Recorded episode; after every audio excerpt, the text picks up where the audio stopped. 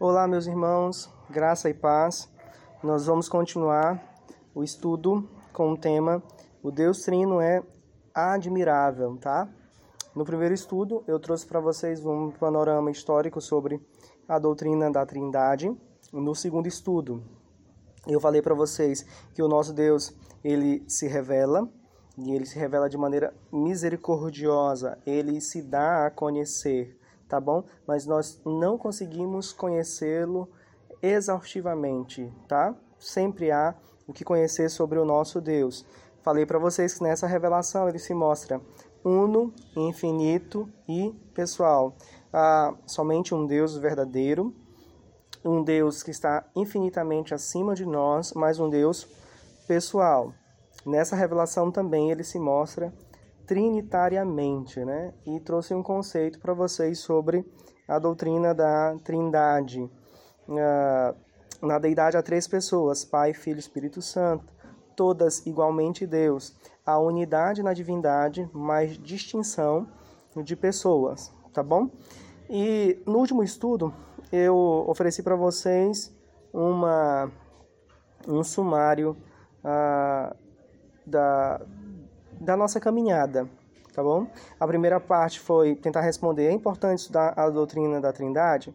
A segunda parte, é, eu mostrei para vocês algumas estruturas trinitárias, por exemplo, na obra da criação e na estrutura da oração, tá bom? E também eu ofereci para vocês uma base bíblica no Antigo Testamento e no Novo Testamento e falei sobre questões mais é, da teologia sistemática, como é, explicar termos como pessoa, essência, trindade ontológica, é, trindade econômica, tá bom? Hoje nós vamos trabalhar as duas últimas partes, né? O que Deus fazia antes da criação e como Deus criou o mundo, tá bom? É isso que a gente vai trabalhar é, agora. Desde já eu quero pedir a compreensão dos irmãos, é, porque eu estou não estou em casa e no local que, que eu estou agora, é na casa da minha sogra, então eu estou no quintal, então vocês vão ouvir alguns barulhos, tá bom? Mas eu acho que vai dar para a gente entender. Tá, uma pergunta para gente. O que Deus fazia antes da criação? Essa pergunta é importante porque a partir da tua resposta, é, você vai mostrar qual o conceito fundamental que você tem de Deus. Então, surge essa pergunta, né? Qual o conceito básico que temos de Deus? Pensa um pouco aí. Talvez alguém responda assim: Ah, Deus é primordialmente o Criador soberano, todo-poderoso. Ok? Você está certo, ele realmente é o Criador soberano, ele realmente é todo-poderoso. A Escritura nos ensina isso.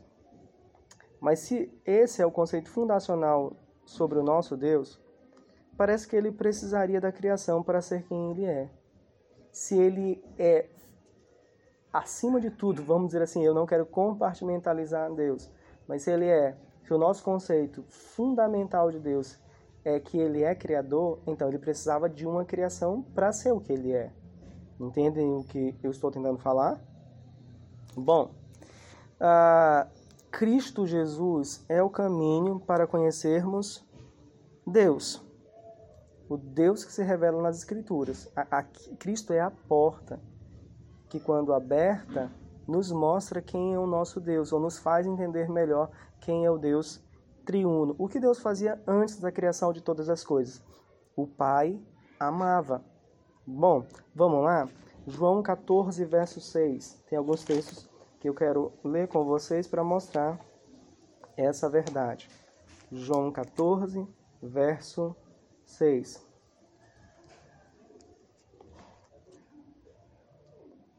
Diz assim: Eu sou o caminho e a verdade e a vida. Ninguém, ninguém vem ao Pai senão por mim. Nós só podemos conhecer o Pai ou ser reconciliados com o Pai por meio do Filho, por meio de Jesus Cristo. Vamos mais adiante, aí no Evangelho de João. João 17, 24, agora.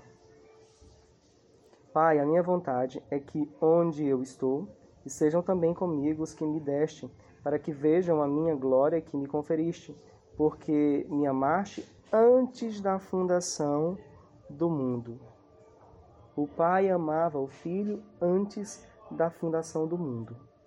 Agora, João 20, verso 31. Estes, porém, foram registrados para que creiais que Jesus é o Cristo, o Filho de Deus, e para que, crendo, tenhais vida em seu nome. Observem, então, que até quando a Escritura fala sobre a nossa salvação, o Deus que se revela a nós é o Deus triuno, ok? Então, Deus, o que Deus fazia antes da criação? O Pai amava. Na verdade, existem caminhos paternais do Antigo Testamento até o Novo Testamento vários versículos que mostram ah, ah, essa paternidade de Deus. Ah, alguns textos, Isaías 63, verso 16, João 20, verso 17, lemos ainda há pouco, Romanos 15, 16, 1 aos Coríntios 8, 6. Depois vocês podem verificar aí na Bíblia e, e, e ver o que eu estou falando realmente, tá bom? Tá, o que significa dizer Deus o Pai? essencialmente significa gerar filhos e amar filhos. Então, antes de tudo, o pai estava amando, dando vida e se deleitando no filho. E eu vou logo adiantar: isso não significa criar o filho, é porque dentro da relação trinitária, essa relação interna, essa relação essencial, antes da eternidade e hoje também, o pai sempre gera o filho. O, o pai sempre é o pai do filho. Não, não há confusão entre as pessoas da Trindade. Então, nesse relacionamento, é claro que o filho ama o pai, mas essencialmente é o pai que dá a vida para o filho e é o pai que ama o filho e se deleita no filho. Se não vejamos 1 João capítulo 4. Vai lá para a primeira epístola de João, capítulo 4, versos 7 e 8. 1 João 4, versos 7 e 8. Diz assim a palavra de Deus. Amados, amemo-nos uns aos outros, porque o amor procede de Deus. E todo aquele que ama é nascido de Deus e conhece a Deus. Aquele que não ama não conhece a Deus, pois Deus é amor. Amados, amemo-nos uns aos outros, porque o amor procede de Deus, e todo aquele que ama nasce de Deus e conhece a Deus. Aquele que não ama não conhece a Deus, pois Deus é amor. Como vocês interpretam esse versículo? Deus ele se transformou em amor ou começou a amar depois que criou todas as coisas? Deus ama, meus irmãos, Deus é amor porque ele é triuno. Ele não estava em uma solidão eterna. Ele já amava o Filho pelo vínculo do Espírito Santo. Deus é amor. E ele não poderia ser amor se não houvesse ninguém para amar. Porém, o Pai ama o Filho desde a eternidade, como nós vimos em João 17, verso 24. Então o Pai nunca esteve sem um filho. Por isso dizer que Jesus Cristo ele foi criado no tempo ou afirmar que Jesus Cristo não é eterno é é falar contra a doutrina da Trindade. Porque se eu digo que o filho não é eterno, houve um tempo que o pai não amou porque não havia o filho nesse conceito errôneo, herético, na verdade. Então o pai ama o filho desde a eternidade.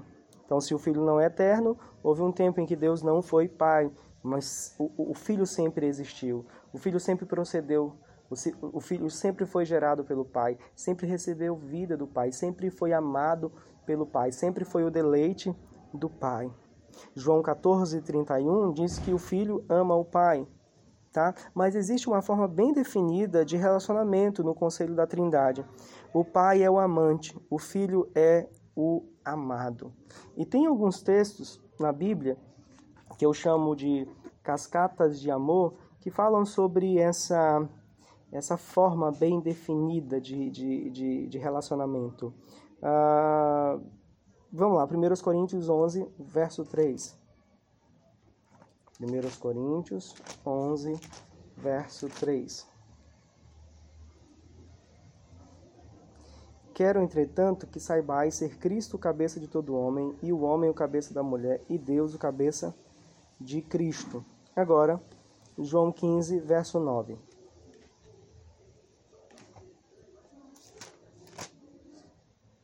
João 15, verso 9. Como o Pai me amou, também eu vos amei. Permanecei no meu amor. Percebam que há uma forma bem definida de amor. O pai é o cabeça do filho, o filho é o cabeça da igreja, o esposo é o cabeça da esposa. Há uma sequência, mas isso não significa que o filho não ama o pai, ou que ou que a esposa não deva amar o esposo, mas há uma sequência bem definida. O pai ama o filho, o filho é amado pelo pai.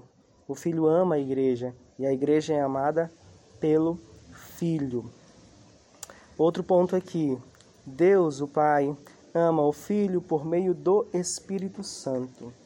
Mateus, capítulo 3, versos 16 e 17. Abra sua Bíblia. Mateus 3, versos 16 e 17.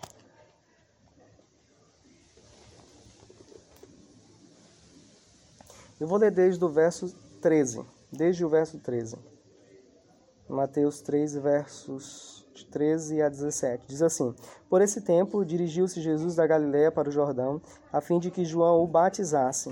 Ele, porém, o dissuadia, dizendo: Eu é que preciso ser batizado por ti, e tu vens a mim? Mas Jesus lhe respondeu: Deixa por enquanto, porque assim nos convém cumprir toda a justiça. Então ele o admitiu. Batizado Jesus, saiu logo da água, e eis que se lhe abriram os céus, e viu o Espírito de Deus descendo como pomba vindo sobre ele. E eis uma voz dos céus que dizia: Este é meu filho amado, em quem me comprazo. Tem uma passagem paralela também em Marcos capítulo 1, do verso 9 ao 11. Então, nessas duas passagens, o texto mostra que o Espírito é aquele que faz o amor do Pai conhecido, tá? O, o, o Espírito torna o amor do Pai conhecido ao Filho.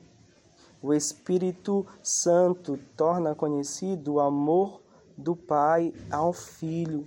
E tem um texto muito legal na Bíblia que mostra essa, esse ministério do Espírito Santo e a resposta do Filho é glorificando o Pai, tá bom? É, vamos para Lucas, Lucas, capítulo 10. Lucas, capítulo 10. Lucas, capítulo 10 versos 20 e 21.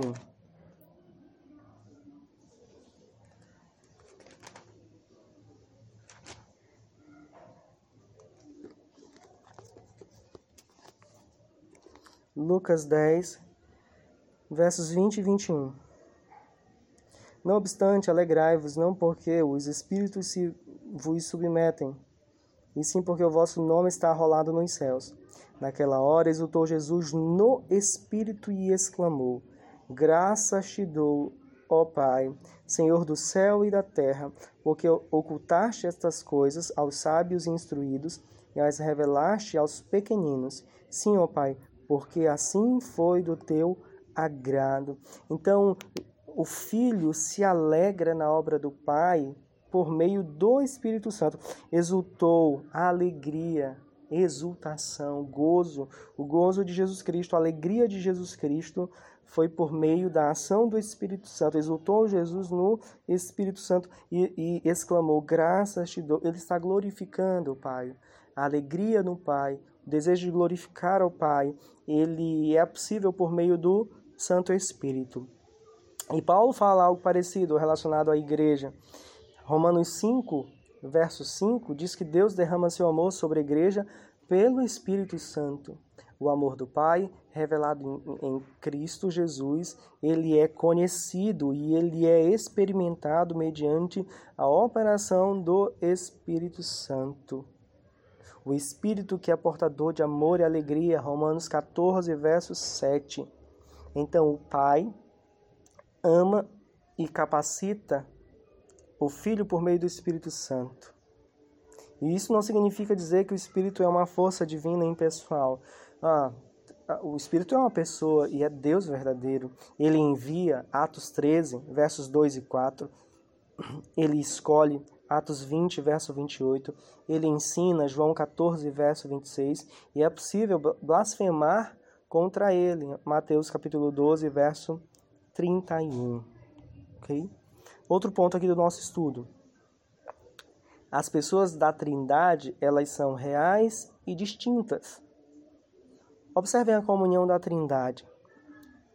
Quando nós falamos de comunhão da Trindade, significa dizer não significa, melhor dizendo, não significa dizer que eles se encontraram e depois de uma boa conversa eles descobriram que tinham muitas afinidades. Ah, o pai encontrou o filho, começaram a conversar e de repente, ah, vamos fazer parte do conselho da Trindade. Irmãos, não há Deus além de Pai, Filho e Espírito Santo.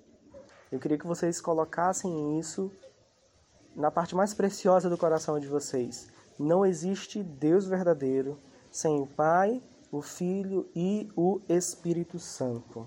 Caminhando mais um pouquinho aqui. Ah, o Pai é essencialmente expansivo. Vejam depois Colossenses capítulo 1, verso 15, Hebreus capítulo 1, verso 3 e segundo aos Coríntios capítulo 4, verso 4. Quem entendeu muito bem isso foi um teólogo suíço chamado Karl Barth. E a editora Monergismo, só um parênteses, a editora Monergismo uh, vai lançar agora um livro sobre um resumo da teologia do Karl Barth. Então, eu indico para vocês. O Karl Barth dizia o seguinte: Deus ama o Filho desde a eternidade e quis dar prosseguimento a esse amor, criando todas as coisas. Vou repetir: Deus ama o Filho desde a eternidade e quis dar prosseguimento a esse amor, criando todas as coisas. Por exemplo, como Deus Pai dá prosseguimento a esse amor que ele, que ele comunica ao seu Filho desde a eternidade na criação dos homens. Ele, ele, ele continua esse amor quando um povo, como aqueles que foram salvos, amam uns aos outros. Então, na prática do amor comunitário, nós acabamos de alguma maneira manifestando esse amor entre Pai, Filho e Espírito Santo que existe desde a eternidade. Bom, é, o Michael Reeves diz assim: a criação é a extensão externa desse amor, de forma que ele possa ser desfrutado por outros. Deus não nos criou porque ele precisava de alguém para amar. Deus nos criou para que nós tivéssemos prazer em amar esse Deus, amando o nosso próximo. Então, essa dança da Trindade, cheia de amor, que existia desde a eternidade, é, é, manifestada de alguma maneira nos nossos relacionamentos, na nossa igreja. Então Deus criou isso, criou todas as coisas e de forma expansiva Ele derramou do seu amor por todo o universo e nos fez ter o prazer de dar amor e de receber amor. Jesus Cristo, observem, é o Filho primogênito amado. Efésios capítulo 1, do verso 3 ao 5. Ele é o filho essencialmente do Pai. E ele foi o primeiro a ser amado pelo Pai. O amor por nós, meus irmãos, é apenas a continuação de um amor que pulsava desde a eternidade entre pai e filho. O amor do pai pelo filho transbordou sobre os homens. João capítulo 17, do verso 24 ao verso 26. Isso é lindo. Mas um ponto também importante para a gente. Jesus Cristo, ele é o modelo de como devemos responder o amor do Pai. Eu vou ler mais uma vez João. João capítulo 14, verso 31. Diz assim: Contudo, assim procede. Perdão, irmãos. João, capítulo 14, verso 31. Contudo, assim procede para que o mundo saiba que eu amo o Pai e que faço como o Pai me ordenou. Levantai-vos, vamos daqui. Então, ele é o exemplo de, amor, de amar o Pai. Então, uma resposta adequada entre aqueles que experimentam o amor do Pai é amar o Pai também. Como escreveu um puritano, os que foram salvos pela graça têm uma bondade comunicativa e expansiva que ama espalhar-se. Outro ponto do nosso estudo. Deus é singular. Eu vou repetir, Deus, o nosso Deus, o Deus triuno, o Deus trino é singular. Bom, do outro lado, a religiosidade humana cria deuses carentes. Quando você pensa na religiosidade humana e em seus deuses, percebam a eternidade solitária, ou deuses que criam porque precisam de companhia. Mas olhem para o Deus da Bíblia. O Deus Trino não precisa de nós. Sua relação conosco é graciosa. Ele não precisava nos criar para amar alguém ou para ser amado, para se deleitar em alguém ou para que alguém se deleitasse nele. Isso já acontecia desde a eternidade. Então, se Deus criou todas as coisas e se deu a conhecer a nós, é porque Ele é gracioso. A, a, glória de Deus é transbordante e autodoadora. Sua glória transborda pelo universo e se doa a cada um de nós. Conforme Atos 19, versos 27 e 28, o diabo é vazio, ganancioso e faminto, mas o Deus Trino, 1 Pedro, capítulo 5, versos 7 e 8, ele é superabundante, ele é generoso, ele é radiante e autossacrificante. Qual o principal alvo de Deus na criação de todas as coisas? Jonathan Edwards responde: Ele mesmo. Então, a identidade essencial de Deus é dar na criação, Deus então compartilha sua vida e bondade. Ouçam um irmão amado puritano. Se Deus não contasse com uma bondade comunicativa e contagiante, ele nunca teria criado o mundo. Pai, Filho e Espírito Santo estavam felizes consigo mesmos e desfrutavam um do outro antes de o um mundo existir. Sem o fato de Deus deleitar-se em comunicar e espalhar sua bondade, jamais haveria criação e redenção. Então, na criação, Deus se doa, se revela, e o objetivo maior é a sua glória, mas a sua glória não é egoísta. A sua glória começa com, com essa autodoação e também com a, a dádiva de podermos experimentar o amor dele e manifestar esse amor uns aos outros. Então, meus irmãos, é impossível pensarmos no nosso Deus e olharmos para ele sem o Pai, o Filho e o Espírito Santo. O nosso Deus é Pai, Filho e Espírito Santo. E, e, e um reflexo disso, dessa verdade, nós encontramos na oração, na obra da criação e na obra da salvação, só para citar alguns exemplos. Então, o Deus Trino é admirável realmente. E eu espero que nos próximos estudos a gente continue é, se deleitando nesse Deus bendito que é Pai, Filho e Espírito Santo. Então, Deus abençoe, irmãos. Até a próxima.